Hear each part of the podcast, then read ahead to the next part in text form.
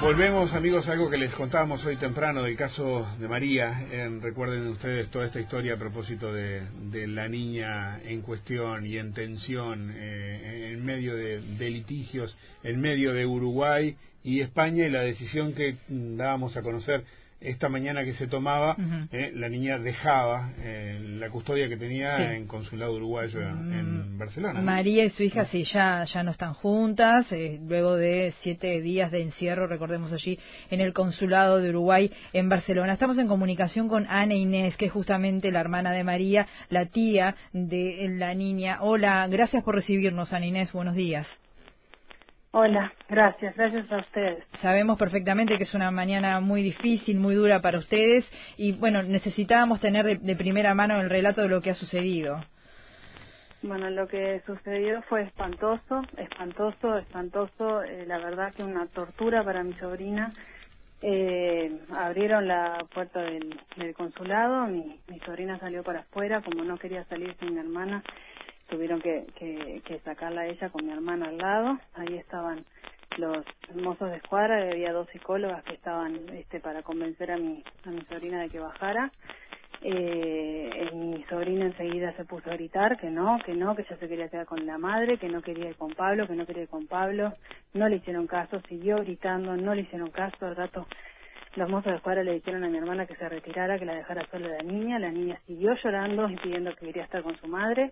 Las psicólogas la seguían tratando de convencer de bajar. Dos psicólogas también de la, de la policía española, eh, abusando de una niña, convenciéndola de que bajara. Le decían que bajara de algún piso. La niña decía que no quería bajar, que no quería alejarse de la madre. Le decían, bueno, bajas un piso. Y ella decía, bueno, pero lo bajo, pero mm. enseguida lo vuelvo a subir. Y así la tuvieron no sé cuánto tiempo fue, cuánto duró todo esto, eh, después de que bajó, de que estaba, no, volvió a subir, estaba en el piso de arriba, se acercó uno de los mozos de escuadra, le dijo algo hablándole muy fuerte, se agachó a hablar con ella y no sabemos bien qué le dijo, pero se agachó, le dijo algo en un tono muy fuerte y mirándole a la cara y la obligaron a bajar y la, la, hicieron bajar con eso que él le había dicho. Después de ahí no sabemos absolutamente nada más de la niña, no sabemos con quién se fue, no sabemos a dónde la llevaron. Lo que sí sabemos es que el padre de la niña nunca se presentó al lugar. El padre de la niña eh, dijo, eh, no se animó, no se animó a ir a buscar a la niña al consulado o, o no le dio o no estaba en estado como para ir a buscar a, a la niña.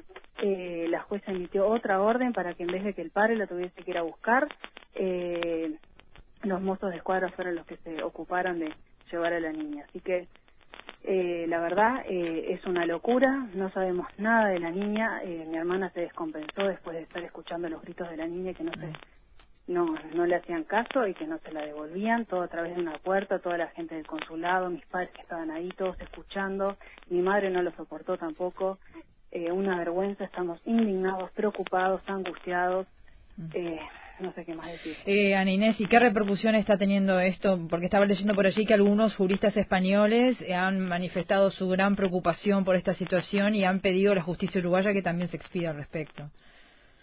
Eh, sí, eh, sí, la verdad eh, yo no sé, la verdad no lo sé. eh, estuve atendiendo muchos medios y en realidad también este después de enterarme de la noticia también necesité un tiempo yo misma para, para recuperarme. Eh, no sé en qué, en qué andan las cosas, eh, pero bueno, en realidad lo que nos gustaría saber a todos es dónde está mi sobrina en este momento, ¿no?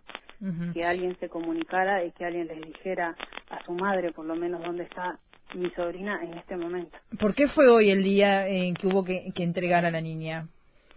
Porque la jueza sacó una sentencia nueva, como hace esa jueza que de un día para el otro, cuando ella tiene ganas, saca una sentencia y saca una sentencia nueva de que hasta hoy a las 2 de la tarde mi hermana tenía tiempo para entregarle a la niña que si no estaba infringiendo la ley.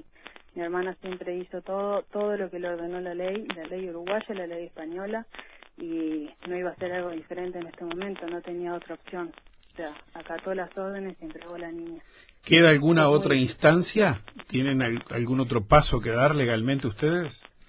Y por ahora no, está el tema de la apelación, que la apelación eh, va corriendo y puede demorar cuatro o cinco meses. Y en esos cuatro o cinco meses la niña que va a estar con, con, con esta persona eh, es, es muy difícil, muy difícil.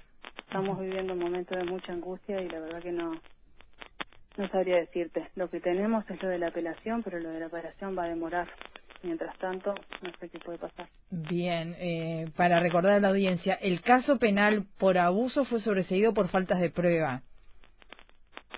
Eh, el, el, el, caso penal por mm. abuso no no eh, la jueza que, que es la que está haciendo todo esto, que es una jueza que apareció hace 15 días, la jueza lo, lo desestimó, la jueza desestimó todas las pericias uruguayas, la jueza desestimó todos los informes que hicieron, los informes mitogestuales, y la jueza solo agarró lo que a ella le servía para hacer lo que a ella ella quería hacer desde el día uno, ¿no?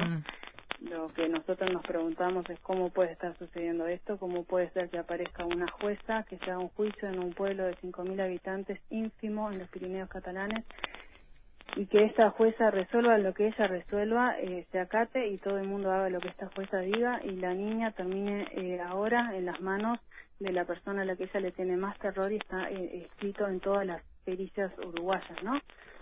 Este esto está todo todo muy mal eh, todo todo muy raro todo no sé hay muchas cosas raras en todo todo todo el proceso. Bien, Ana Inés, sabemos, como decíamos al comienzo, que es un, día muy muy duro para ti, para toda tu familia, así que no vamos a abusar de tu gentileza. Entonces seguiremos de cerca este paso a ver eh, qué es lo que van a hacer ustedes. Gracias por tu testimonio. Un beso grande. No, no, gracias. Gracias a ustedes.